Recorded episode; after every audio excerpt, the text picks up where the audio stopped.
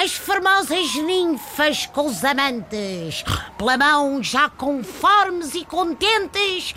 Mal, amantes, pela mão conformes e contentes. Epá, eu estou em crer que a lírica de Camões tem o seu quê de conto erótico assim a atirar para, para Cristina Ferreira. Por outro lado, mostra que já havia problemas de assédio na altura, Catano.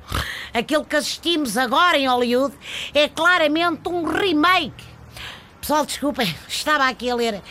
Naturalmente, a ler. A reler, que é o que é, os Lusíadas.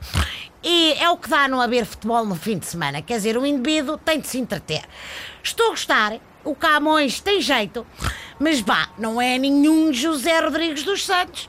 Até porque nunca se vestiu de astronauta para promover as aventuras para além da taprobana. Olá, senhor taxista. Aprecia a literatura? Precisará dos meus serviços? Xissa, que assuste! Mas quem é a menina e porquê é que vem toda enrolada em lençóis? Isto não é uma lavandaria, pá, é um táxi. Eu sou uma escritora fantasma.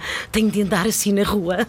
Ai, para assustar as pessoas? Assim, tipo Halloween eh, de São Martinho? Para não ser reconhecida pelos jornalistas que vão dizer a toda a gente que sou eu que escrevo os livros dos famosos. Ai, não me diga que também já escreveu, olha, para um José Sócrates.